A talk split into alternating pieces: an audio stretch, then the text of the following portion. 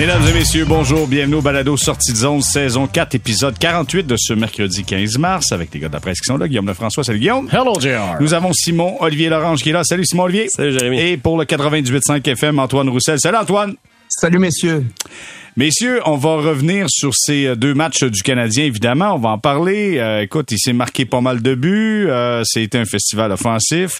Mais euh, nouvelle de dernière minute, en fait, euh, on apprenait que le Canadien a signé Jaden Struble, 100 ans pour deux ans, donc avec le Canadien. je vais commencer avec Guillaume. Comment tu le vois dans la hiérarchie des défenseurs du Canadien? Parce que c'est un gars qu'on attendait. Avec l'ancienne organisation, ça semblait mi-figue, mi-raisin, mais avec l'arrivée de Kent ça semble avoir, changé la donne un peu. Ben c'est ça que Kent Hughes était son, conseiller familial avant de dans son ancienne vie d'agent avant de devenir DG. Donc c'est sûr qu'il y a une relation déjà préétablie qui est là. Euh, lui en plus, ben on devine que à- après avoir joué trois ans avec Jordan Harris, euh, il doit, doit faire partie quand même de ses de ses amis. Euh, donc oui, euh, tu sais, il y, avait des raisons intéressantes pour lui de s'amener à Montréal. Cela dit, il est loin dans la hiérarchie et la preuve c'est que euh, il, il, il se joindra pas aux Canadiens dès maintenant, comme l'avait fait justement Jordan Harris l'an passé. Lui, il va aller commencer à Laval. Alors, il y a un contrat pour finir la saison à Laval dans le fond et ensuite son contrat de la Ligue nationale va entrer en vigueur l'automne prochain, donc euh, la saison prochaine jusqu'en 2025, contrat de deux ans. Euh, alors ça en soi, ça nous indique qu'il est quand même loin dans la hiérarchie. Faut pas oublier que du côté gauche, en ce moment, de Michael Matheson, qui lui, à mon avis, euh, est à Montréal pour du moins à, moyen terme. Joel Edmondson, OK, pourrait euh, s'il commence la prochaine saison à Montréal, ça serait surprenant, disons qu'il la finisse. Donc, euh, OK, lui il peut passer. Mais après ça, t'as quand même Kaden Goulet, euh, Jordan Harris, justement, Arbor Jackay. Alors, il y en a du monde du, côté gauche. Alors, c'est pour ça que c'est pour ça que je dis qu'il est loin. Puis à droite, ben, t'as quand même David Savard euh, et Justin Barron. Euh, et Kovacevic. Donc, tu sais, disons que tu sais, à, à- à moyen terme, c'est- quand même plein, mais en même temps, et Kent Hughes, euh, dans le fond, à l'in- à à l'intérieur même de l'organisation, Kent Hughes lui-même disait il a besoin de temps à Laval. C'est pas un joueur qui est prêt pour la Ligue nationale, même si physiquement il est mature, euh, il est costaud, c'est un joueur qui est robuste en plus, qui est solide, c'est un super bon athlète. Alors physiquement, oui, il serait probablement prêt, mais c'est c'est vraiment pour peaufiner le reste de son jeu qui devra passer par Laval. Ben, il commence à avoir une petite congestion. Par contre, euh, chez les défenseurs, tu sais, moi, je suis euh, Struble, je me dis, Hum, c'est-tu avec cette organisation-là que je veux percer à moyen terme puis le plus rapidement possible? Écoute, j'ai un point d'interrogation là-dessus, là, Simon Levy. Ben, on dirait que je trouve ça, je, trouve que ça révèle sur lui le fait qu'il s'engage avec le Canadien dans la mesure où ce sera pas facile. Il y a rien de donné, mais il dit ben j'accepte ce défi-là. Après ça, je, je, je suis en train de le citer in extenso comme si j'y avais parlé. C'est évidemment une interprétation que, que je fais, mais euh, tu sais, comme on le sait, il aurait pu juste laisser le temps passer et signer avec l'équipe de son choix. Deux choses. Peut-être qu'effectivement, euh, au regard de ses performances puis de son développement actuel, peut-être qu'il se disait ben aussi bien de m'engager avec l'équipe qui m'a repêché, ou peut-être que justement le Canadien est une organisation où justement présentement le développement c'est assez positif, il y a une assez bonne relation avec Kent Hughes pour dire j'accepte ce défi-là puis malgré le, haut niveau de compétition à ma position, je m'engage puis on verra ce qui se passe parce que on s'en est parlé un million de fois à quel point le, dé- le développement des défenseurs c'était souvent plus tardif que celui des attaquants. Il y a 21 ans ou 22 ans? 21. 21. Tu sais, il y en a du temps devant lui. Bon, c'est sûr que là, présentement, le Rocket a peut-être 25 défenseurs euh, dans, sa, dans sa formation. Je sais pas où il va jouer à court terme, mais moi, j'aime le voir compétitionner puis s'installer là-dedans puis dire, ben, c'est à moi de faire ma place. OK. Antoine, je vais t'entendre dans quelques instants sur les deux derniers matchs du Canadien, mais juste avant, encore Simon Olivier, euh, on vient de dévoiler les finalistes pour le tournoi, euh, le, le, le, le, le- le récipiendaire du euh, trophée Hobby Baker pour le meilleur joueur de la NCAA. Euh, Il y a deux gars du Canadien qui sont là-dedans, deux gars repêchés par le Canadien, Farrell et Lade Hudson qui sont là-dedans. Exact. Euh, Farrell, on, on, on commence à un peu plus à mieux le connaître. C'était sa deuxième saison à Harvard. Guillaume, écoute, et tu et à toi avec Farrell qui a interviewé quel- quelques fois. Euh, C'était le deuxième marqueur de tout, de tout le pays cette saison. Il était aux, aux Jeux Olympiques l'année dernière. Moi, je, on, on s'attend tous un peu à ce qu'il fasse le saut chez les professionnels bientôt, peut-être aussitôt que cette saison si Harvard. est Là, les séries rapidement. commencent pour Harvard, c'est ça? Exact. Exact. Fait que si Harvard est éliminé rapidement, il pourrait lui aussi faire, je sais, je sais pas quelle serait la formule, soit, soit s'en à Montréal ou à Laval. Lane Hudson, les signes semblent dire qu'il passerait une autre saison dans la, dans la NCAA. C'est ce tout petit défenseur. Souvenez-vous que le Canadien a repêché euh, l'été dernier, mais c'est ni plus ni moins que le meilleur pointeur de défenseur de la NCAA au complet, toutes les divisions confondues. Sixième pointeur du circuit en général, toutes positions confondues.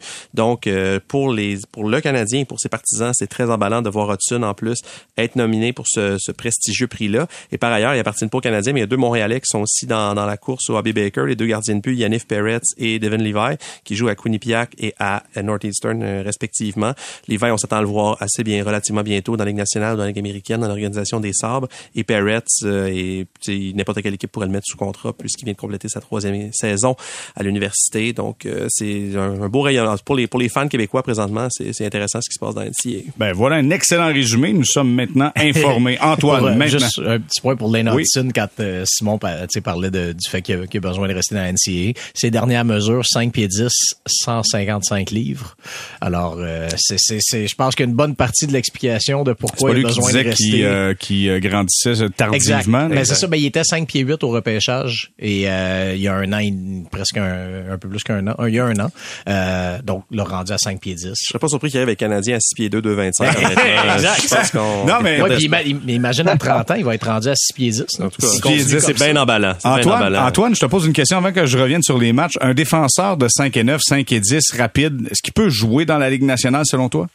Ben oui, absolument. C'est sûr qu'il peut jouer, mais il faut vraiment que tu aies, euh, euh des attributs de, de gars qui bougent la rondelle euh, vraiment euh, au-dessus de la normale parce que c'est sûr que les, les, dirigeants de la Ligue nationale vont te comparer avec des, des joueurs qui sont plus gros. Donc, quand tu es plus gros, t'es euh, es, plus fort dans le fond de patinoire, t'es capable de contrôler des joueurs, t'es capable de, euh, de protéger davantage ton gardien de but d'une manière où les joueurs sont moins capables de euh, dans le fond de rentrer au filet, t'es capable de les tasser d'une ligne de, la vision du gardien. Fait qu'il faut vraiment que ces petits joueurs là soient euh, soient une coche au niveau de, de tous ces joueurs là pour avancer. Pour, puis ça a toujours été comme ça.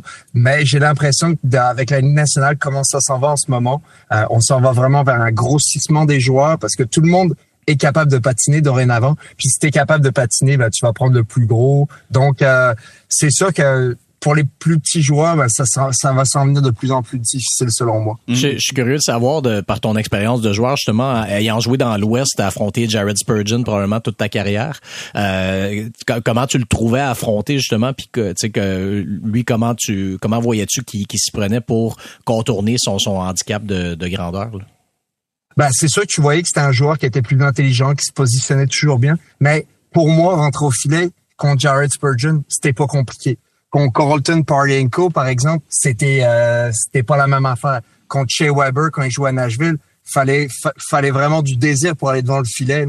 Donc parce que ces gars-là sont c'est des colosses. Puis quand tu dois passer au travers d'eux pour te rendre au filet, parce que c'est ça qu'on demande aux joueurs, on demande de, foncer au filet, de battre ta couverture, puis de te poster. Ben en tout cas pour les pour les joueurs dans mon type du moins, de de euh, de foncer au filet, de te planter les, euh, les pieds devant le filet, puis essayer de pas bouger. Mais quand t'as chez Weber, des gars comme chez Weber, Parienko ou euh, pour ne nommer que cela, ben à ce moment-là, c'est ça qu'il faut que euh, tu sois solide aussi toi-même. Mais si tu es super gros puis qu'il y a un petit qui essaie de te bouger, ben c'est plus euh, c'est plus difficile. Mais pour répondre spécifiquement à ta, à ta question, ça me faisait pas peur de l'affronter. Puis ça, quand t'as pas peur d'affronter quelqu'un, ça veut dire, je veux pas dire que c'était facile parce que c'est un vraiment bon joueur de hockey, mais ça l'était plus que d'autres joueurs.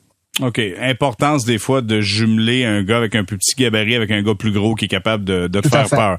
De te faire peur si jamais tu veux tenter de rentrer à l'intérieur. OK. Dans les deux derniers matchs, c'est 12 buts contre, 10 buts euh, pour euh, le Canadien.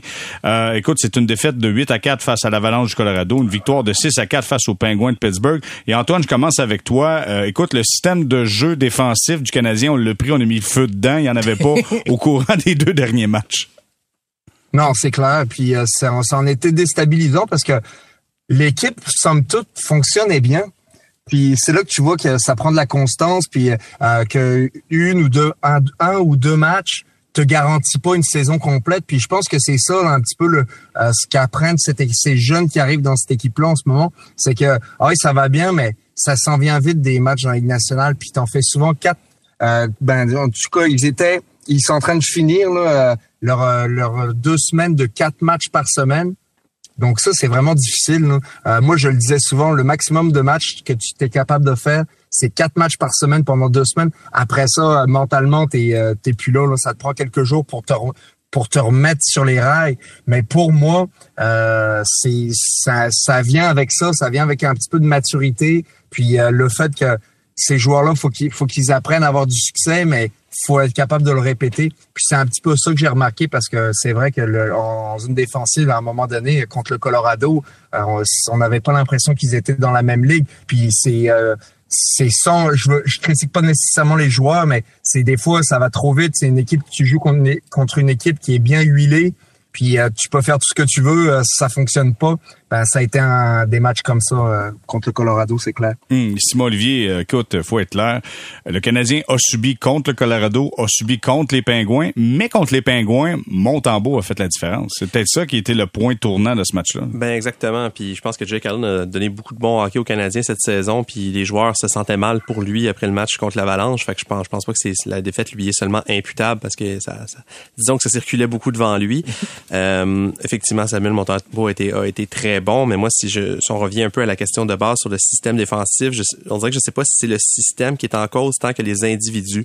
Joel Edmondson, Guillaume a écrit là-dessus euh, au, début de la semaine justement, joue moins qu'avant et je pense que c'est pas un hasard. Je suis pas certain qu'il soit à 100% présentement après ça combien de joueurs de la Ligue nationale sont à 100% rendus à la mi-mars, mais euh, Edmondson, je sais pas à quel point il est complètement libre de ses mouvements. Je veux dire la même chose de Caden Goulet, qui, euh, qui, a, à l'entraînement, en tout cas, encore des orthèses aux genoux, pas des, des attelles, des, des orthèses, aux genoux. Une sur chaque genou. Euh, je sais pas si euh, il est complètement remis ou si c'est vraiment juste pour à titre préventif, mais je le sens pas aussi à l'aise qu'avant sa blessure. Chris Weinman a joué le match contre le Colorado. Chris Weinman, qui déjà, on s'entend, c'est pas, c'est pas nécessairement un diamant brut. Et euh, lui aussi, était, il a été amoché beaucoup récemment. Et des athlétiques écrivaient il joue en dépit d'une blessure néanmoins. Fait que ça commence à faire beaucoup de clients qui sont peut-être pas à 100% et l'Avalanche du Colorado était à 100% et les défenseurs se sont fait malmener ce soir-là. Euh, Parlez-en aussi à Kovacevic, pas une question de santé, mais quand euh, McKinnon l'a, le défi à un contre un, ben Kovacevic a été rapidement évacué de l'équation. Fait que je pense que c'est vrai. C'est pas le seul dans la Ligue nationale que exact, McKinnon, est évacué. Euh, exact, c'est pas sa seule victime, mais tout ça pour dire, tu sais, dans les dernières semaines, le narratif, c'était le Canadien, une équipe moins bien nantie que son adversaire, mais qui à force de travail finissait par mm. bien paraître, ben je pense que contre l'Avalanche, la vraie nature de tout le monde est ressortie. Peut-être pas que la vraie nature c'est une défaite de 8 à 4 parce qu'ils l'ont montré en vainquant les Penguins de Pittsburgh qui étaient capables quand même de tenir le coup, mais c'était vraiment un mismatch complet entre, une machine offensive redoutable et une machine défensive amochée. Guillaume, euh, les Penguins de Pittsburgh, Tristan Jarry, écoute, euh, tu te poses de sérieuses questions à savoir, es-tu capable de faire le boulot, ce gars-là? C'est sûr que c'est quoi, 4 buts sur 5 lancés? Sur 3, 4 sur 7, ouais. 3 sur, 3 sur 5 après la première période, puis... En fait, c'est 3 sur 5 en début de match, puis c'était 4 sur 7 après sa seule période de jeu. Wow. Uh, ouais, ouais, c'est ça, exact, exact. Donc, euh, ouais, non, c'est c'est vrai parce que c'était en toute fin de période le but. Euh, donc oui, effectivement, donc c'est le genre de, de, de, performance effectivement. Ben, le pire, c'est que euh, dans, les années précédentes, Jarry a été justement quand même une source de, de, stabilité pour les Pingouins. Mais oui, ce genre de performance-là, il n'y a aucun doute que ça te, que ça, ça, ça peut t'ébranler dans tes convictions parce qu'on entendons-nous, là, c'est ça, je vous ai le Canadien contre un bon gardien. Je suis pas sûr que le Canadien revenait dans ce match-là. Là, tu perds 2-0 en partant.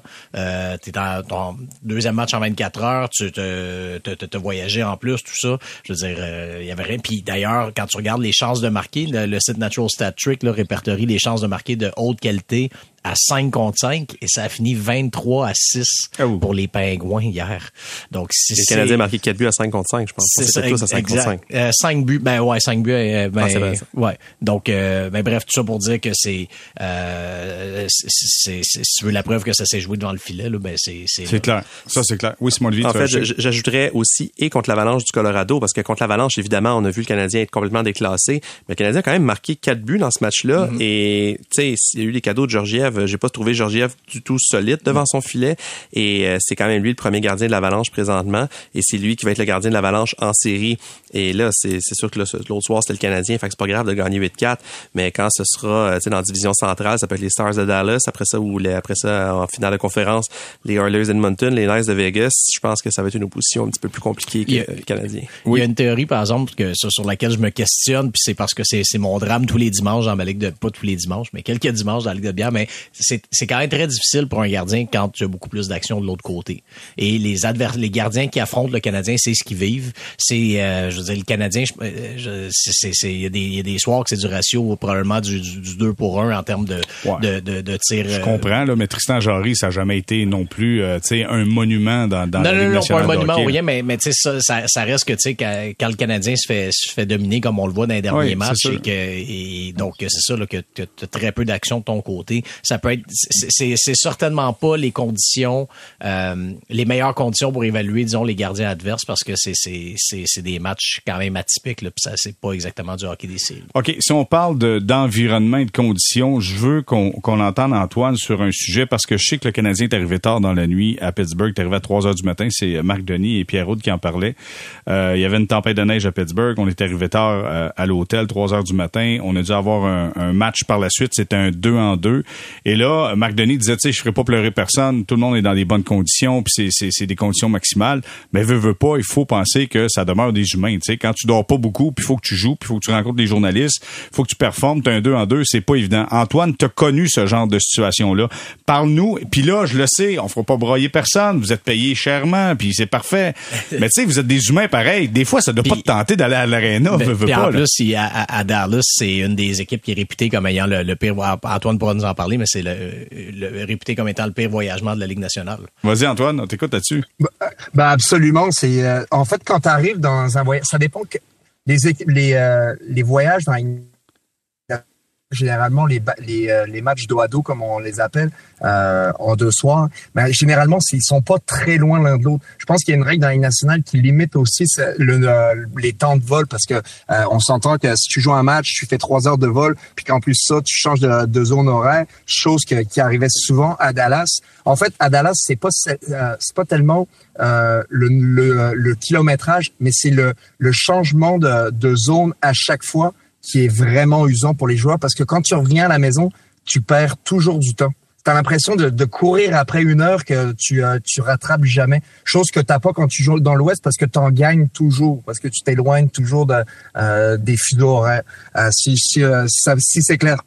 Ben, ce qui est dur pour un joueur, c'est quand tu arrives, euh, tu as encore, t'as encore, as encore euh, les nerfs, tu euh, arrives à l'hôtel, puis là, faut que tu couches tout de suite parce que le lendemain matin, euh, tu sais que tu as un meeting peut-être à 10 heures. par la suite, euh, faut que tu essaies de, de, manger au moins une ou deux fois avant ton match. Tu essaies de refaire une sieste. Mais euh, en vrai, tu dors jamais vraiment beaucoup. Puis c'est ça qui est difficile. Tu joues avec la fatigue. Et dans la nationale, t'es pas ju sais, tout le monde est capable d'avoir une mauvaise nuit de sommeil puis d'aller au travail mais dans la Ligue nationale, tu es jugé sur tes performances, chose que, monsieur, madame, tout le monde n'est pas nécessairement jugé. C'est sûr, vous allez me dire, il y en a qui sont jugés sur leur performance quand même, mais la majorité des gens le sont pas. Tu es capable de, de grinder une, euh, de te retrousser les manches puis de faire une journée de bureau normale, même si tu as eu une mauvaise nuit. Mais dans nationale, c'est un peu plus compliqué parce que, comme je disais, tu es jugé sur ta performance. Puis si tu performes pas, ben nous autres, on en parle. Puis si on en parle trop souvent, ben tu perds ta job. je, je, serais bougonneux. Moi. Écoute, je suis tellement bougonneux quand je dors pas assez. Là. Je dans un contexte d'équipe, si t'as pas de bons résultats, regarde, le Canadien, c'est à quoi? Sept défaites de suite. À un moment donné, là, c'est difficile de te contenir quand tu fais... On va-tu gagner à un moment donné? Peut-être difficile. Puis j'imagine que ça amène quelques frictions à l'interne quand les gars ne dorment pas beaucoup. T'as pas le résultat escompté. Euh, là, t'as les journalistes en plein visage à tous les jours. Antoine, à un moment donné, euh, c'était difficile de, de rester à l'intérieur de balises du gros bon sens, là.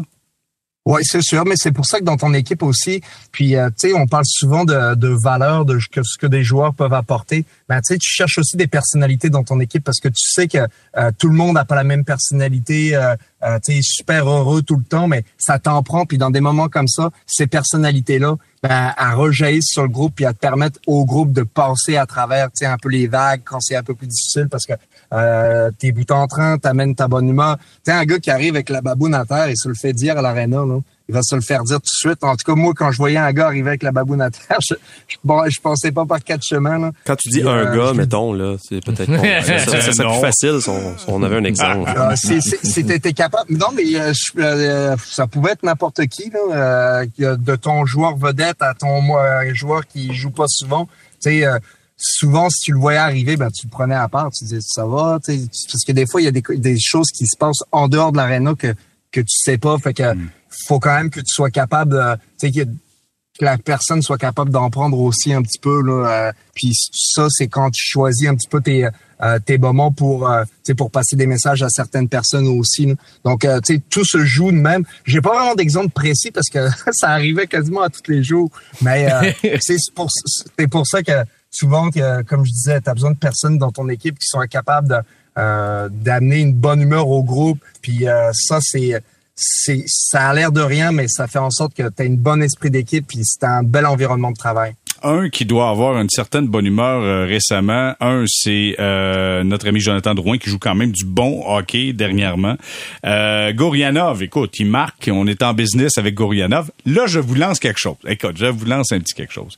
Voyez-vous un duo potentiel entre Drouin et Gorianov? Je me dis un Drouin à rabais, un Gorianov avec l'offre qualificative. Écoute, ça peut te faire un duo, Guillaume, Euh, pas dans ces circonstances-là. Ben, premièrement, je vois pas Gorianov avec son offre qualificative. Je, je pense pas qu'il y ait assez de temps pour en montrer assez pour mériter encore un, un 2,9 millions. Euh, alors, je crois que s'il reste, ça passera par une, nouvelle négociation. Et je continue à penser, même si ça va bien pour lui en ce moment, euh, je continue à penser que je pense que Jonathan Drouin serait probablement mieux servi avec un nouveau départ ailleurs où il y aura moins d'attention sur lui. Alors, désolé de, de, de démonter tes théories, mais personnellement, j'ai de la misère à voir ça. Euh, L'autre chose qu'il faut pas oublier, c'est qu'il y a quand même beaucoup d'attaquants dans la hiérarchie chez le Canadien en ce moment. Euh, donc, tu sais, je dirais, oubliez pas que tu as quand même Caulfield, Suzuki, Dak, euh, Sean Farrell, Slavkowski euh, parmi les jeunes là, qui vont jouer l'an prochain. Je compte encore Suzuki comme un jeune, mais tu sais, en plus de donc des vétérans que tu as encore sous contrat et que tu pourras pas tous les échanger cet été. Donc, euh, pour toutes ces raisons-là, je ne vois pas ce scénario. OK, t'es plate, t'es plate. Simon Olivier, est-ce que tu vas m'aider? Ben là, c'est ça. Là, je, je, déplore la mauvaise foi de mon collègue Guillaume. D'habitude, c'est, c'est moi qui s'en occupe. Mais euh, en fait, je vais, je vais, répondre littéralement à ta question qui est est-ce que c'est un duo potentiel? Je veux dire, ça dépend de quel Jonathan Drouin et de quel Denis Gourianov. Parce que c'est deux joueurs qui ont ce style spécifique de pas être la même version d'eux-mêmes à tous les matchs. Je pense que Drouin a montré beaucoup de constance euh, depuis, depuis Noël, peut-être, depuis le, mm-hmm. le, début de la nouvelle année, et c'est très positif dans son cas. Mais tu sais, Drouin, c'est aussi le Drouin qui fait des revirements, c'est le Drouin qui est pas nécessairement beaucoup impliqué défensivement, qui qu'on qu'on voit pas tous les soirs. Et Gourianov, là, c'est cool, là, il vient de marquer dans trois matchs de suite. En plus, c'était des buts euh, assez euh, convaincants, tu sais, le, beau tir du revers. Des beaux buts de marqueur. Des, des, vrais buts de marqueur, exactement. Tu d'un gars qui en a déjà marqué puis qui, on imagine, va en marquer d'autres. Mais avant sa séquence de trois buts, il avait été complètement invisible aussi. Et c'est pas un joueur qui est très bon en, qui est pas, qui est très bon défensivement. Ses statistiques avancées le place parmi les pires depuis qu'il est arrivé avec le Canadien, justement, pour les, les chances de marquer accordées, les buts attendus de l'autre côté. Fait évidemment que si on parle strictement offensivement, un soir où ces deux gars-là sont dans, dans les bonnes dispositions, comme contre les Pingouins, ben évidemment que c'est un bon duo. C'est pas, pas un hasard si ces deux gars-là ont été repêchés au premier tour par leur équipe respective. C'est des gars qui ont un grand talent, des talents de passeur dans le cas de Drouin, patin exceptionnel et des talents de marqueur dans le cas de Gourianov. Mais encore faut-il, c'est ça, qu'ils soient sur le même fuseau horaire, sur la même fréquence, sur nommez-le ce que vous voulez, mais faut, faut que ça puisse marcher. Si ce trio, si ce duo-là, qui fait vraiment un très bon trio avec Josh Anderson contre les Pingouins, était le même tous les soirs, ben ces deux gars-là, on serait pas en train de se demander, ah, ils vont-tu revenir avec le Canadien? Non, non, il y aurait des ententes, puis ce serait, ce serait fait. Antoine, comment tu le trouves, ce duo-là, Drouin et Gourianov? Je le trouve bon, mais j'ai hâte de le voir encore plus longtemps. Je trouve que, tu sais, je préfère me faire une opinion dans un autre 10 matchs, parce que souvent, je trouve que un joueur, quand ça arrive dans une nouvelle organisation, puis on a déjà vu des, des, des faiblesses, les gars l'ont mentionné, de Gorianov notamment, que des fois, ben, c'est moins bon. Puis là, ça te laisse sur ta fin. Fait qu'avant de me dire, ah, mais je le signe ou je le signe pas pour l'année prochaine, puis euh, j'essaie de garder ce, ce duo-là, euh, j'essaie de le laisser ensemble encore pour un certain temps, mais au final, sincèrement, je préfère donner une chance à des gars que tu sais que l'effort, ça sera jamais un, point d'interrogation. Aussi bien que, euh, que tu puisses marquer 20, 30 buts. Je pense que l'année prochaine, si t'es le Canadien, tu veux pas nécessairement, tu vas avoir une équipe équipe de travaillants qui se défonce à tous les soirs, mais tu veux pas nécessairement l'équipe qui fait les séries éliminatoires parce que tu veux repêcher encore une fois peut-être dans le top 5, peut-être top 10, puis de ramasser un autre bon joueur avant de pouvoir réaccélérer parce que tu as des bons joueurs au sein de ton équipe, mais tu veux pas, euh, tu sais, mettons, construire sur des gars que euh, tu as trop de points d'interrogation. Puis dans le cas de Jonathan, ben moi, j'aimerais ça le voir partir ailleurs, puis euh, tu sais, d'avoir un second souffle à sa carrière parce que euh, je pense qu'il est rendu là. Puis, euh, genre, en tout cas, je lui souhaite d'avoir un, un nouveau départ, c'est clair. Mais ce duo-là, en tant que tel, euh, je, ben, je, mm, ça m'empêche pas de dormir ou c'est ça, euh, dans, dans le sens où c'est pas ça qui me, qui me tire à réveiller la nuit parce que c'est, je le sais que ce duo-là sera pas là dans deux ans euh, quand le Canadien va vraiment en avoir besoin. OK. D'abord, qu'est-ce qui t'empêche de dormir la nuit? Est-ce que c'est euh, l'hymne national country avant l'avalanche du Colorado? Écoute, ça a l'air que c'est la grosse mode, le country, euh, dans la Ligue nationale, mon cher Antoine. La grosse mode, le country? Ah, là, tu m'allumes. Mais attends, pour te répondre à ta première question, qu'est-ce qui me garde debout? Ben, mon petit gars qui vomit partout. Ça, ça me, ça, ça, ça, ça, me garde, ça me garde bien réveillé. Surtout que ça fait une semaine, ben, pas une semaine, mais depuis quelques jours que le petit maudit, ben, les petits maudits, puis moi inclus, on est passé par les bras de, euh, de par en haut, par en bas. Je vous ai, je vous, je vous laisse les détails. Mais, content, content que ce soit à distance, mon ami. exact. Je vous flatte l'épaule en ce moment. Là. Mais euh, ça pour vous dire que oui, euh, ça, ça me garde réveillé la nuit. Mais ce que le country joue dans la Ligue nationale, complètement. Je te dirais que généralement, les gars qui contrôlent la musique le matin d'un match, puis vous, euh, vous devez le remarquer, je sais pas si les gars arrêtent la musique avant que vous, vous arriviez dans, les, euh, dans la chambre, oui. mais souvent, ça dépend des fois, là, mais ouais. Mais, ça dépend des fois, mais souvent quand tu rentres, c'est le matin d'un match, c'est partout de la musique country qui joue ou presque. Donc ça c'est c'est euh, je te dirais moi je connaissais pas la musique country quand je suis arrivé dans le, le hockey professionnel. Puis ben maintenant ça fait partie de ma vie. J'en écoute à toutes les euh, quasiment tous les jours, toutes les euh, tous les voyages en auto, euh, que ça soit des euh, du vieux country ou du country plus récent. Euh, je suis plus en, en partisan du country plus récent, mais euh, tu sais des euh, Luke Bryan, notamment Luke Combs, euh, mais il y en a aussi d'autres euh, des un petit peu plus vieux. Euh, puis ça c'est ça fait partie de je te dirais de euh, de l'essence d'une chambre de hockey de la Ligue nationale, c'est de la musique country le matin d'un match, c'est officiel. Ah, puis, fou, puis, pendant le brasser de Paul en pleine nuit aussi, semble-t-il que ça nous accompagne bien aussi. Fait cas, mais mais c'est fou, c'est fou de voir comment, tu sais, tout le monde est arrivé, puis on a vu, évidemment, là, on sait que c'est c'est pour un événement que, que le groupe Evenco organise, c'est l'assaut Montréal 18 et 19 août. Euh, donc on faisait quelque chose de promotionnel, mais je reçois un texto Michel Tremblay qui me dit, il faut que tu parles à Antoine, c'est un fan fini de country. Je dis, ah, ouais, pour vrai. Je savais pas, tu sais, mais je m'attendais à du Metallica, quelque chose. Non, non, non, non, non, non. Luke Bryan, Luke Bryan. Oh, baby, oui, I love plus, you. L'été euh, prochain, euh, au Lasso, il va y avoir Chris Stapleton, euh, qui est, selon moi, une des plus grosses pointures. Lui, il chante un petit peu du euh, country, un petit peu, un petit peu, tu sais, pas avec du tempo, je te dirais plus calme, mais super agréable. Tu sais, j'invite le monde à aller écouter quelques morceaux qu'il fait. D'ailleurs, c'est lui qui a fait le l'hymne national, Super Bowl, l'hymne national américain, euh, qui a donné pas des frictions dans le dos de tout le monde, mais presque, même pour des, même pour pas des Américains. Euh, puis, euh, tu sais, il va être là. Il y a, il y a plein de bonnes chansons. Euh, Kane Brown aussi, pour ne nommer que cela. Euh, donc, je pense que ça va vraiment être un bon. en tout cas, moi, c'est sûr, je vais être là. J'y étais l'année passée. J'y ai passé un, un moment phénoménal. D'ailleurs, j'étais pas le seul. Il y avait tous les joueurs du Canadien qui étaient en ville. Ils étaient sur place avec Jeff Molson. Écoute, ils étaient, ils avaient tellement, les, ils avaient des, euh, des, meilleurs billets que moi. Je sais pas pourquoi, hein, mais euh, ils connaissaient quelqu'un. Mais ils étaient bien organisés. Ils étaient à côté de la scène. Puis même que Nick Suzuki euh, est monté sur la, sur la, sur la scène pour euh, starter un olé olé. Puis euh, je pense que les partisans du Canadien sur place ont bien apprécié. Bon, ben voilà, la pub est faite officiellement. euh, si vous voulez vous procurer des billets, allez sur l'assaut Montréal 18-19 août prochain. Et Antoine y sera, lui et son cheval seront présents pour ce week-end country. Et on va s'arrêter pour retour. On va se parler justement de cette rencontre des directeurs généraux dans la Ligue nationale. Il semblerait qu'on travaille présentement pour essayer d'éviter une bagarre après une grosse mise en échec. Hâte de voir ça si quelqu'un plante Caulfield, si on va dire, ah, oh, c'est correct que tu sois pas battu parce que quelqu'un qui a planté Cold Caulfield. On en parle au retour.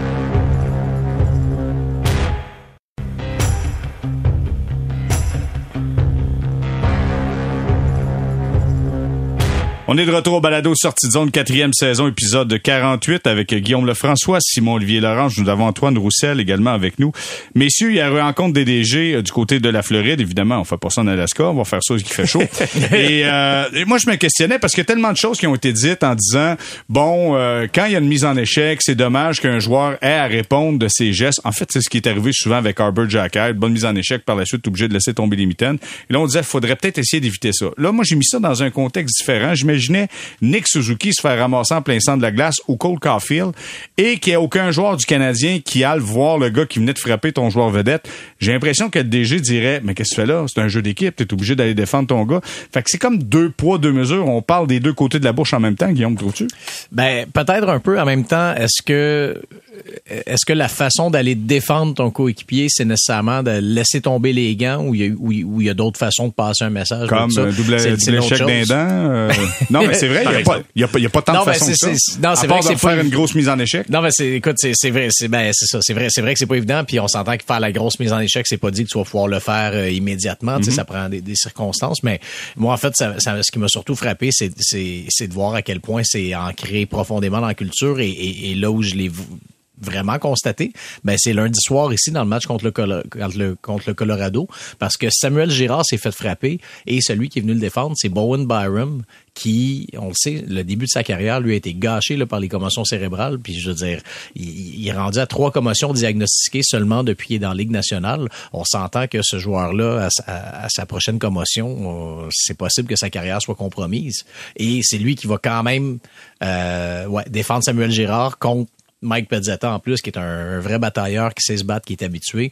Alors, quand tu vois un gars hypothéqué comme Byron, mais aussi à risque, qui court quand même ce risque-là pour aller défendre un coéquipier après une mise en échec euh, légale, ben c'est là que tu vois que, que c'est très, très ancré dans, dans, la culture. Donc, ça veut dire qu'il y a un discours devant les journalistes, il y a peut-être un discours en réunion, mais sur la patinoire, c'est encore une autre mentalité. Simon Olivier, je pense pas que ça va changer tout de suite. Là. Ben, je m'entends pas moi non plus. Je, trouve qu'il y, a un élément un peu culturel là-dedans qui, qui, qui qui est problématique dans la mesure où le hockey est un sport de contact. Je pense que si une mise en échec est dangereuse, si une mise en échec, qu'elle vise à blesser ou non, rend, met un joueur à risque réel, ben effectivement, je pense que ça tombe sous le sens que, que l'autre joueur, que, le joueur qui a asséné le coup euh, se fasse donner du trouble d'une manière X, c'est-à-dire qu'on disait partout une autre mise en échec dans le match ou même jusqu'à jeter les gants. OK, je t'interromps. Qu'est-ce que tu qualifies comme étant dangereux? Un genou à genou, un, coup à la tête, un coup porté haut.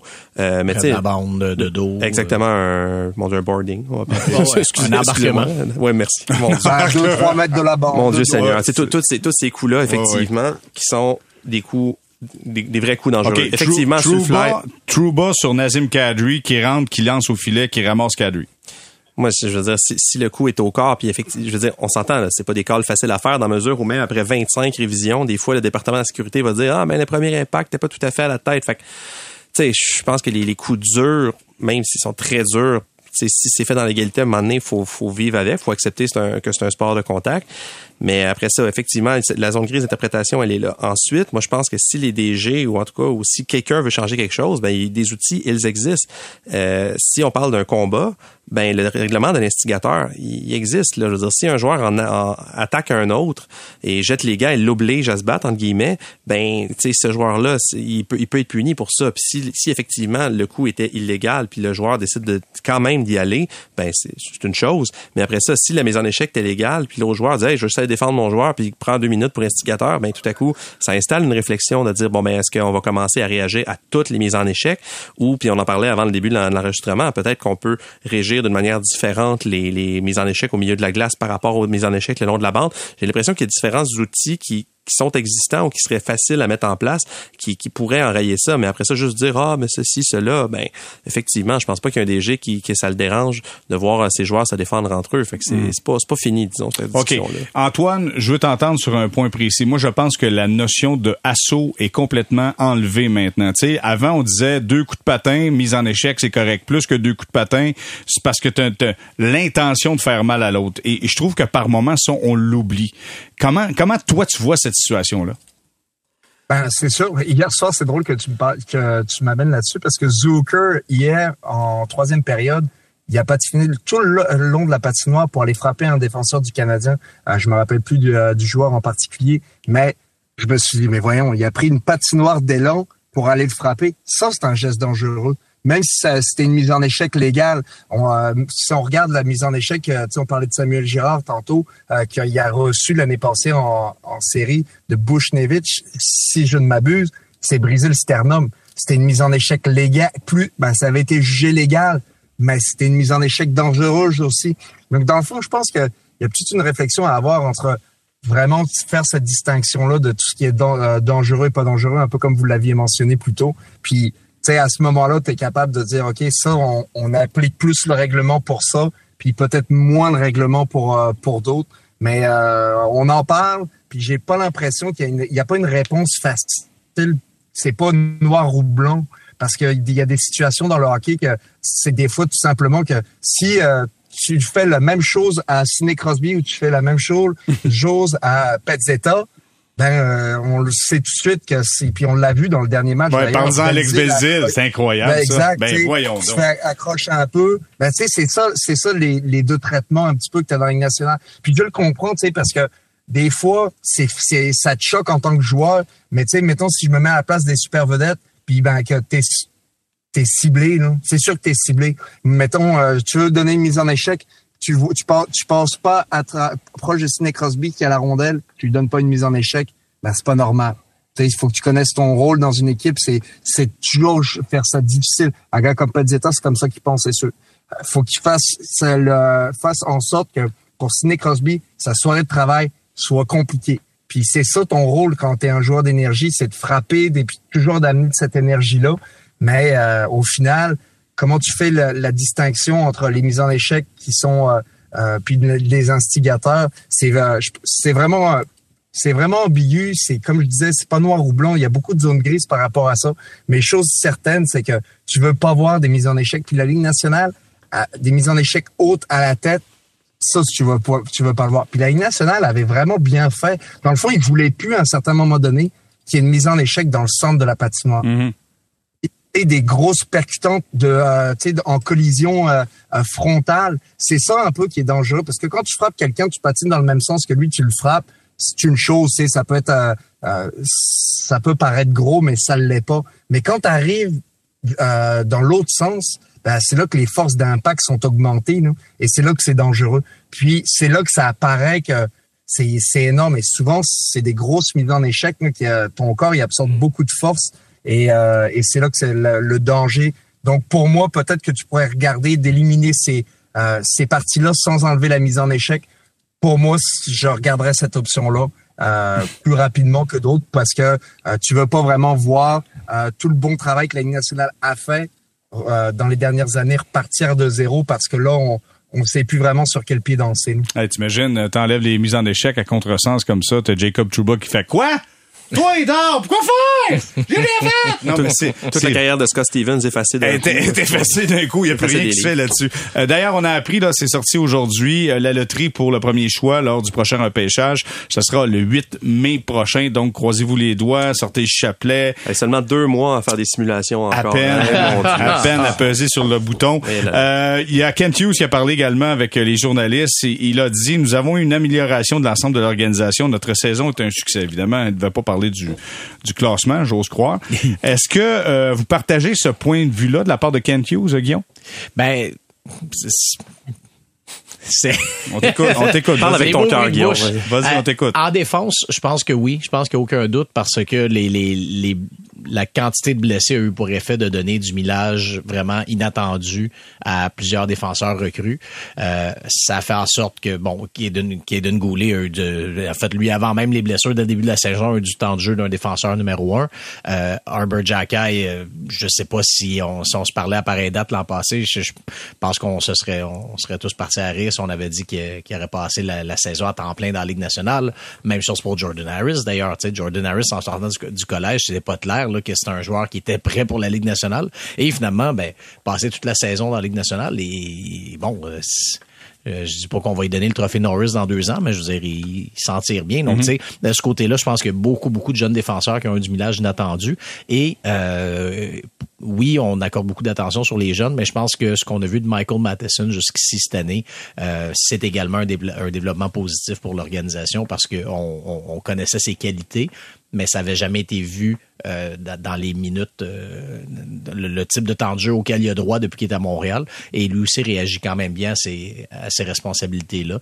Donc, de ce côté-là, je pense que pour la défense, oui, aucun doute que c'est un succès. C'est moins clair à l'attaque. Je pense que les grandes conclusions qu'on pouvait tirer, par exemple, est-ce que Kirby Doc est un centre? Est-ce qu'il peut avoir du succès au centre? On commençait à le voir, mais sa blessure euh, est venue euh, interrompre ça. Alors, tu sais, il y a, y a- a des il y a- a des éléments comme ça qu'on a peut-être moins vu, euh, qu'on a moins pu évaluer. Là. OK. Moi, je trouve qu'il y a un point que peut-être que Kent Hughes n'a pas mentionné là-dedans, mais le nombre de blessés, tu peux pas dire que c'est une amélioration. Écoute, as des blessés en quantité, ça vient en container tellement qu'il y a de blessés chez les Canadiens.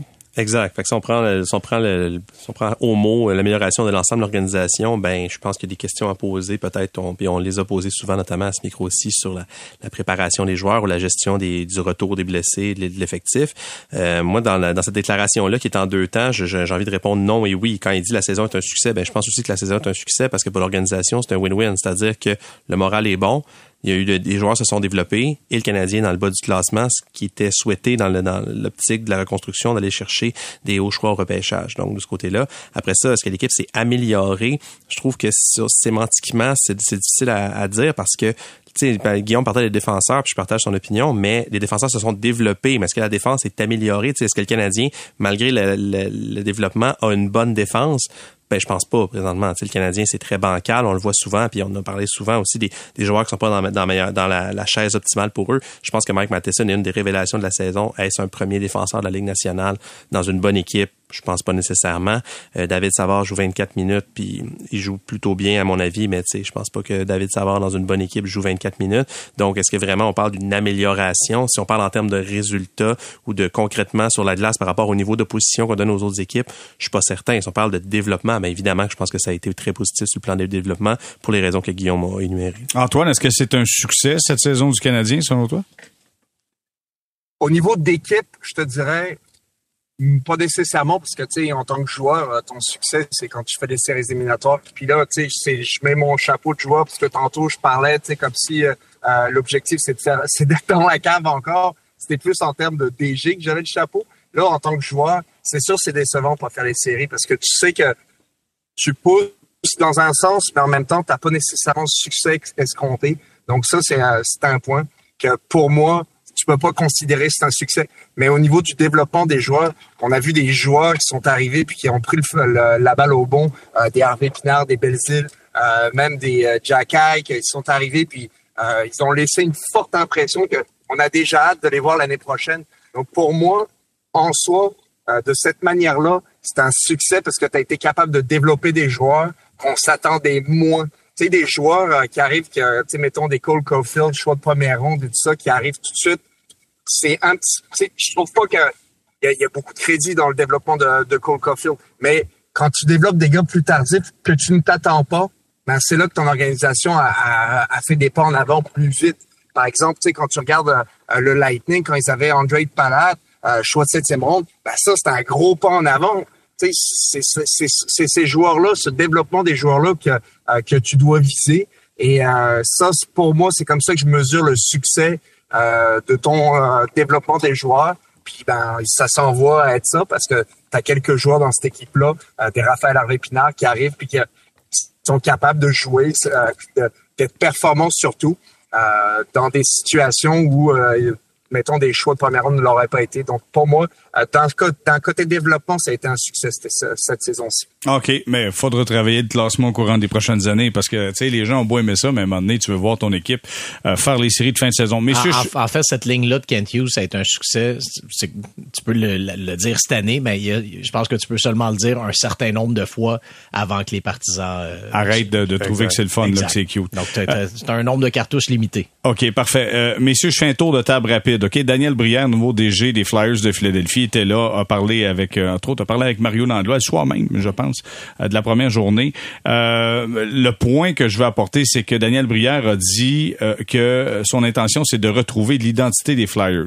Puis tour de table rapide en 2023. C'est pas ça le problème, c'est de retrouver l'identité des Flyers de Philadelphie, Guillaume? ben, tout dépend de comment tu définis cette identité-là. Ben, on s'entend, là. C'est un club qui brasse, un club qui va au filet, un club euh, avec l'attitude, là. Les Broad Street Bullies, j'imagine que c'est ce qu'on veut faire référence. Tout à mais c'est pas ça le problème.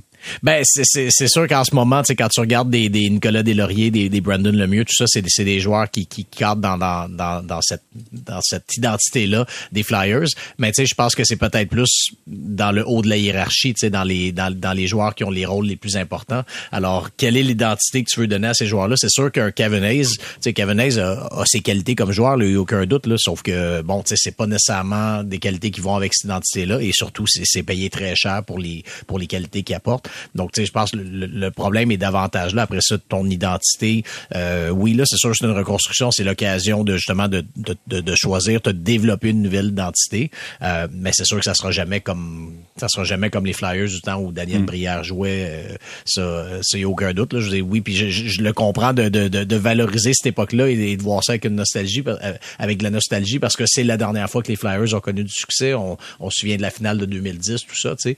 Euh, mais en même temps, bon, la, la, Ligue nationale a changé. Alors comment tu fais pour, euh, son défi finalement, c'est comment tu fais pour retrouver cette identité-là, mais tout en respectant le, tout, en jouant dans le hockey mm. de 2023. Il est peut-être peut dû pour s'enlever ce carcan-là de l'identité des Flyers de Philadelphie également. Tu sais, je veux dire, je pense pas qu'il n'y a pas un club qui veut être combatif. Là. tout le monde veut être combatif, mais l'être comme l'image des Flyers de Philadelphie, à mon avis, je vais utiliser le terme, c'est un peu rétrograde dans quelque part. Là. Ben ça dépend. Écoute, j'ai pas entendu l'entrevue que Daniel a donnée à Mario, fait que je peux pas euh, le citer, je peux pas commenter ça. Mais si on prend à haut niveau, je pense pas qu'il veut dire nécessairement les Flyers des années 70 qu'on allait, on allait perdre des dents à Philadelphie, mais tu sais, je reprends l'exemple Les partisans, c'est un peu ce qu'ils veulent aussi. Ben, je veux dire, je pense qu'il y a quelque chose de traditionnel à Philadelphie, un peu comme à Boston, on aime ça quand, quand ça brasse. D'ailleurs, les Bruins, euh, à date limite de transaction, qui ont allé chercher Tyler Bertuzzi et euh, Garnett euh, Je pense que ce sera pas le fun de jouer à Boston en série, là, tu sais. mais quand on parle d'identité, je pense que les Bruins sont restés très fidèles à leur, à leur fameuse marque, comme me dire Martin Saint-Louis, à leur identité. Maintenant, les Flyers, je reprends l'exemple que Guillaume donnait des séries de 2010, les Flyers de Mark Richards, de Chris Pronger, c'était des, des, joueurs de très haut niveau de cette époque-là, qui, oui, effectivement, Pronger, c'était pas le défenseur le plus raffiné, c'est quand même des joueurs les plus respecté de la ligue. Euh, tu sais, je veux dire, c'était ça aussi. C'est que je pense que l'identité générale des Flyers, puis euh, pas Pronger, mais Brière en a un peu parlé à son point de presse de présentation très tôt dimanche matin, euh, c'était de dire que c'est pas le fun d'aller jouer à Philadelphie, dans le sens que c'est dur d'affronter les Flyers. Tu sais, on sait que ça, puis on sait que la foule est très hostile en plus. Je pense qu'il manquera pas beaucoup d'ingrédients. Moi, je pense que les Flyers, effectivement, même si ça peut prendre des années, ce que ça tend à prendre Brière, ça reste un marché quand même assez populaire dans la Ligue nationale. Je pense que c'est pas une question de cinq, de, de cinq ans. Je pense que ça pourrait tourner relativement vite, en termes de, je sais pas, deux ans, trois ans peut-être, parce que euh, cette, cette idée-là générale, c'est qui revient à la grande culture, qui est un des grands mots galvaudés de cette saison. Je pense que ça, ça c'est pas si difficile à mettre en place et notre, grand ami à tous, John Tortorella, je pense, était dit au diapason avec Brière à ce sujet-là. Fait et Brière qui reconfirme, euh, John Tortorella était mon homme, j'ai fait partie du processus. Ben Il est encore là. Écoute, Antoine, euh, c'est le bonheur avec John Tortorella et les Flyers. Ben, c'est sûr que Daniel Brière pouvait pas dire le contraire non plus. Euh, je trouve que ça aurait été se mettre les, euh, les pieds dans les plats assez rapidement. Euh, surtout que tu, sais que John Tortorella, il a pas la main dans la, la, langue dans sa poche, puis il est toujours en train de, de ramener l'attention sur son directeur général. Puis on d'une manière où, où il semble toujours le défendre, mais ça faisait toujours mal paraître John, Chuck Fletcher quand John Tortorella faisait quelque chose. Écrit une lettre aux partisans. C'est John Tortorella qui signe. Fait que fait mal penser Chuck, euh, Fletcher.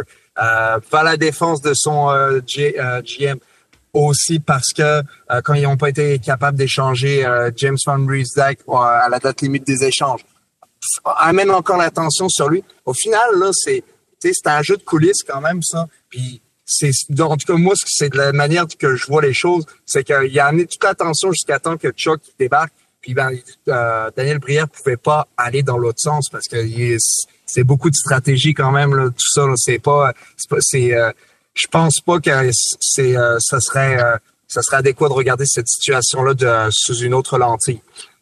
chose, chose étant dite, pour moi, la philosophie, tu sais, si je pense à la philosophie des Flyers en 2023, ça serait quoi? Ben, ça serait un peu de jouer comme soit Boston ou bien les Hurricanes, c'est-à-dire une équipe qui se bat pas nécessairement tout le temps, mais une équipe que tu sais qui se présente à chaque soir, que ça va être difficile de jouer contre, que tes quatre trios, même tes meilleurs joueurs jouent de la même façon, que ça soit une unité de cinq avec des joueurs de talent, tu sais, des gars à la, Brady Tachuk ou la Matthew Tachuk, tu sais, des gars qui font en sorte que ta soirée de travail est difficile. Ben, ce que tu fais, c'est tu cibles ces joueurs-là à ton repêchage, puis t'en drafes le plus, tu sais, t'en beaucoup, euh, euh, puis t'en sers aussi des joueurs de talent qui ont ce trait de caractère-là, puis au final, ben, tu développes une, une, une culture de cette manière-là. Mais il reste que euh, ça, moi, je pense que ça va être plus long que euh, que, que ça de la développer. Euh, 3, 3, 4 ans, pour moi, c'est pas mal plus 5, euh, 6, parce que euh, l'essence même, ils l'ont perdu. Puis c'est plus, c'est, c'est vraiment difficile à regagner ce, euh, cette essence-là. Ça prend du temps. Tout le monde le parle de, de culture tout le temps dans la Ligue nationale, mais ça se fait pas en claquant des doigts d'en créer une. Puis j'ai hâte de voir qu'est-ce qui va se passer à Boston quand Patrice Bergeron va partir. Puis j'ai hâte de voir s'ils vont être capables de faire perdurer cette culture-là à travers le temps. Brady Ketchuk, il me semble que ça fait mal. Hein? Ouch, Je pense pas qu'on n'a jamais parlé de lui. Ça, non, ça me dit rien. C'est un nouveau nom. Dit... Brady Ketchuk. OK, on va s'arrêter quelques instants pour retour. Je veux prendre, je veux prendre quelques euh, moments pour parler de Samuel Poulain, euh, qui a décidé de faire un retour, lui qui avait quitté pour prendre soin de lui pour euh, des raisons de santé mentale. Le kid de 22 ans moi, je me suis questionné là-dessus. Tu sais, as 22 ans, faut que tu prennes une pause. Ça nous dit que ça peut être intense un peu la route vers la Ligue nationale de hockey. On en parle au retour. Restez là.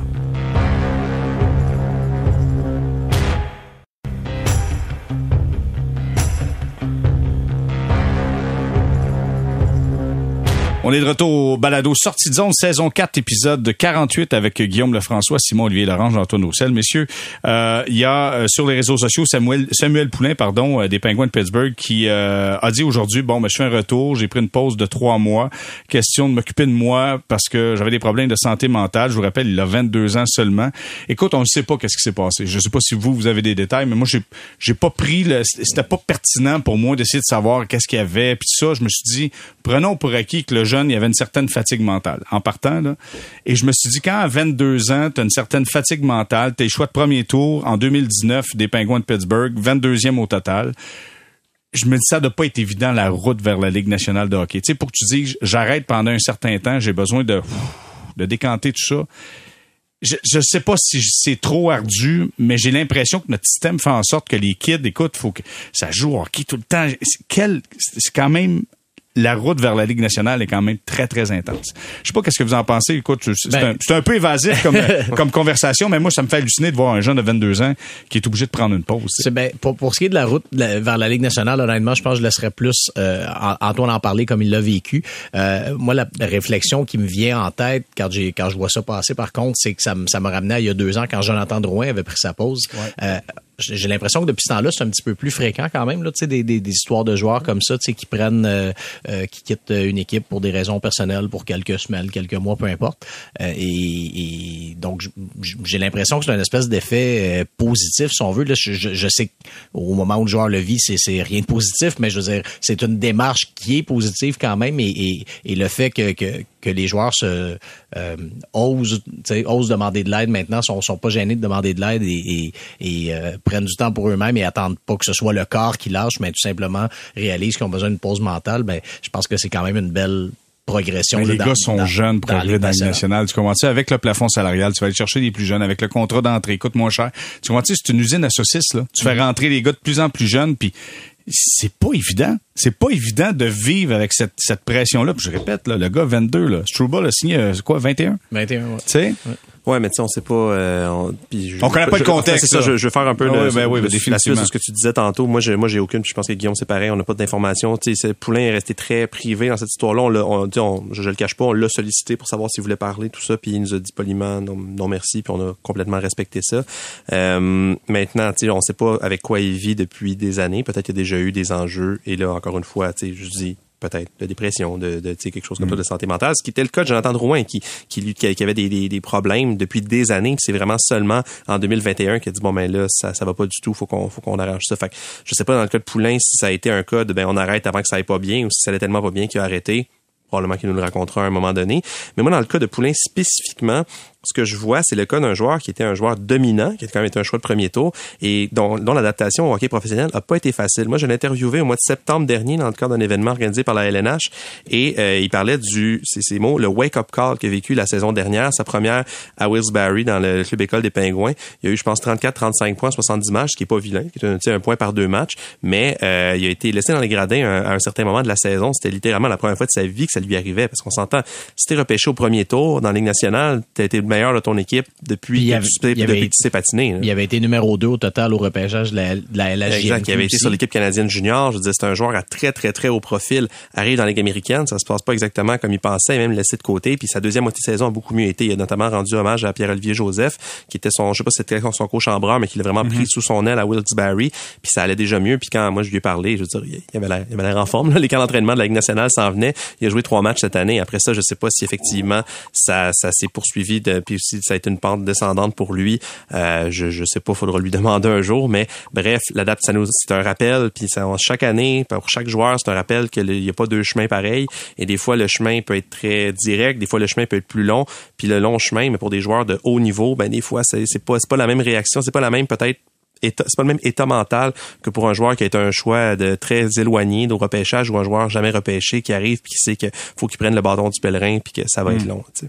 Antoine, t'es mieux de placer nous tous pour nous expliquer justement le processus pour atteindre la Ligue nationale de hockey. Raconte-nous comment ça se passe. Faut être fait fort pour faire ça. très, très, très, très fort. non, mais euh, ça, sans face, la transition du hockey junior au hockey professionnel, c'est euh, vraiment quelque chose de difficile à faire parce que quand tu sors du junior majeur, euh, tu as eu un petit peu tout facilement, ou du moins moi c'est comme ça que je m'étais senti quand j'ai euh, quitté à 20 ans euh, les Saguenay-Chicoutimi, puis j'ai commencé ma première année professionnelle l'année subséquente. Puis je pensais que j'allais arriver là, puis que j'allais être capable de jouer autant, de d'avoir les les mêmes chances, puis de marquer autant de buts. Puis je m'étais mis beaucoup de pression par rapport à ça. puis ça m'avait écrasé. Là. Puis à ce moment-là, ben quand j'ai commencé le hockey professionnel, je pas j'ai, euh, je te dirais pas que j'ai fait une dépression, mais j'avais trouvé ça excessivement difficile. Puis quand l'année avait fini, j'avais tellement été content parce que oh, enfin c'est terminé. Puis j'avais eu la chance de pouvoir finir dans la Ligue East Coast, puis on avait joué des séries éliminatoires. Fait que j'avais joué du hockey euh, intéressant. Puis à ce moment-là, dans la Ligue américaine, j'avais joué avec les euh, euh les Bruins de Providence. Puis on s'en allait nulle part, vraiment. On, on, jouait des matchs, mais on les perdait souvent. on s'en allait pas faire les séries. Fait qu'on jouait du hockey un petit peu sans importance. Puis moi, dans, dans tout ça, je jouais un match sur deux. Fait que ma confiance en moi était tellement basse que quand je jouais, ben, je faisais, euh, j'étais nerveux, j'étais pas confiant avec la rondelle, puis ça affectait, ça affectait mon jeu en, en, euh, en long, en large et en travers, pour de vrai. Fait que je peux le comprendre que quand tu es en choix de première ronde, tu arrives dans un camp professionnel, euh, tu arrives dans ta première ou deuxième saison professionnelle, puis ça va, ça clique pas tout de suite. Ben, là, tu te mets tout de suite la pression. Ah, je veux pas être un, je veux pas être un boss, je veux pas être un, un gars qui, qui, qui marchera pas. Je veux pas faire partie de, euh, de cette liste-là. Fait que cette pression-là, tu te la mets.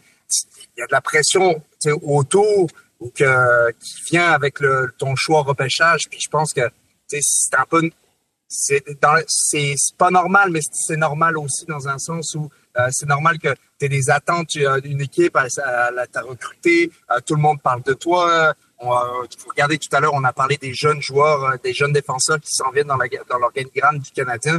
Euh, ben, on, on participe à ça, mais c'est normal, ça fait partie du hockey aussi. Donc, tu peux pas vraiment te détacher de tout ça.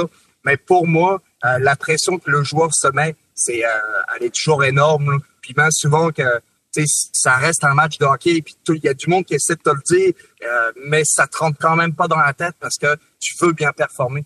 Puis moi, je lui lève mon chapeau parce que il y a eu euh, la chance de pouvoir dire, OK, moi, ça me prend un break, euh, ça me prend une pause, pardon, euh, pour essayer de revenir le, le joueur que je veux devenir. Puis sinon, parce que ce qui arrive après ça, c'est que les joueurs vont forcer, puis inconsciemment, tu vas faire des choix qui vont qui vont te, te tirer dans le pied. Puis je m'explique dans, dans ça. Tu sais, c'est un gars qui, qui fait souvent des commotions cérébrales, puis qui veut pas tirer la plug, je parle pas en anglais, mais il veut pas, il veut pas euh, enlever le, euh, il veut pas s'arrêter. Mm-hmm. ben, il va prendre des décisions tranquillement qui vont, qui vont le tasser, puis à un moment donné, il va, il va, il va se faire, faire mettre de côté par les autres, mais la décision ne lui reviendra pas. Mais je pense que c'est la meilleure décision qu'il ait pu faire pour lui, c'est de, de, prendre un, moment pour lui, de se réinitialiser, si on peut dire, puis de repartir vraiment avec euh, le couteau entre les dents. Parce qu'au final, c'est c'est ça tes, euh, tes jeunes joueurs tu veux qu'ils soient capables de faire.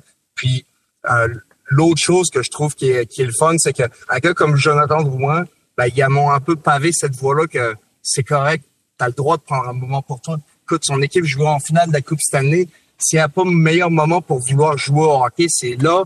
À lui, il avait pris cette décision, tu sais, qui peut être euh, discutable, mais il l'avait quand même pris pour son bien à lui. Puis je trouve que dans cette décision-là, ben ça a pavé la voie à des gars qui, à un moment donné, si tu as besoin de prendre un moment pour toi, prends-les parce que ta carrière passe vite. Puis dès que tu as une étiquette sur toi, c'est euh, t'es pas fini, mais c'est dur de l'enlever. Oui, il était conséquent avec lui-même, Jonathan Drouin. Il était raison de mentionner qu'ils sont ouvert la route. Puis félicitations à, Samuel Poulain euh, parce que j'imagine que le noyau autour de lui lui a permis justement d'échanger, peut-être consulter des gens.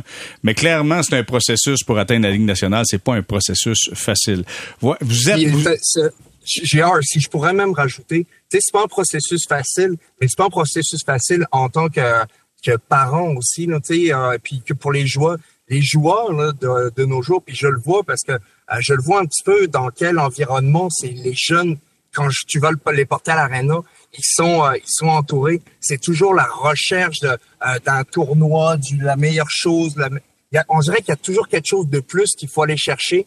Puis c'est le danger là-dedans, c'est un petit peu l'environnement. Puis le hockey qui s'arrête jamais, ça en fait partie. Mmh. pour moi, le hockey, ça doit s'arrêter à un moment donné au printemps. Puis moi, j'ai hâte que le hockey y arrête. non, mais il faut que ça arrête au printemps. Faut que tu ailles faire les sucres. C'est comme ça que ça marche. T'as pas exact. Mais, le hockey, mais, le, hockey continue en ce moment quand même. Fait tu sais, à un moment donné, là, il y a d'autres sports. faisons-le faire d'autres sports à ces enfants-là. Faisons faire du soccer, du baseball, du basket, euh, du tennis. C'est des, sports, des sports d'été que tu peux euh, euh, que tu peux faire. Puis c'est des sports à l'année aussi là, que tu puisses faire. Mais tu peux faire deux sports. Moi, quand j'étais jeune en Europe, tu pouvais seulement faire un sport. Les jeunes ici, ils ont cette chance-là qu'ils en profitent. Parce qu'en plus, tu développes bien plus d'autres habiletés hmm. qui vont te servir probablement en tant que joueur de hockey. Mais, tu sais, il y a cette emphase-là que ces jeunes-là, des fois, tu as de la pression de ton ben, pas nécessairement de ton entourage puisque tu sais je veux pas dire pression sociale. je dirais socialement tout le monde oui. Social de toujours pousser de toujours vouloir en faire plus. Ah lui il est rendu meilleur là-bas. Ah faut faire ça. Lui il fait ça là-bas faut le faire aussi. Tu sais c'est pas toujours une compétition de euh, de celui qui euh, qui en le fait le plus. Puis parce qu'au bout d'un moment t'es jeune tu les épuises puis c'est ça qui peut arriver. Mais... je dis pas ça que c'est ça qui est arrivé dans son cas mais des fois il y a des joueurs qui peuvent avoir de la pression depuis qu'ils sont super jeunes à ce niveau-là, puis c'est c'est dur à supporter. Parce que tu imagines 20 ans de pression, des fois, la chaîne, elle doit débarquer. Il faut qu'elle débarque parce qu'à un moment donné, ça casse. Puis si ça casse, c'est là que ça devient encore plus problématique. Antoine, je te remercie pour ce vibrant témoignage. Et euh, message est lancé à tout le monde. On se laque la pression un peu sur les jeunes. Moi, je vous le dis, je trouve que quand tu arrives à 21 ans dans la Ligue nationale, tu as d'affaires à être fort entre les deux oreilles parce que tu en as énormément de pression. Vous êtes toute la gang très fort entre les deux oreilles. Guillaume Lefrançois, t'es fort mentalement. Félicitations, Guillaume. Merci, Gérard. OK. Simon Villard, t'es fort mentalement, je te le dis officiellement. Eh, merci d'être toi, Jérémy. Ah, ça fait Arrête, ma broyer. Antoine, ah, t'es fort entre les deux oreilles, Antoine. Merci d'avoir été avec nous, Antoine. Merci les gars, c'était super plaisant. Voilà, c'était le balado sortie de zone, quatrième saison, épisode 48. On se reparle vendredi prochain.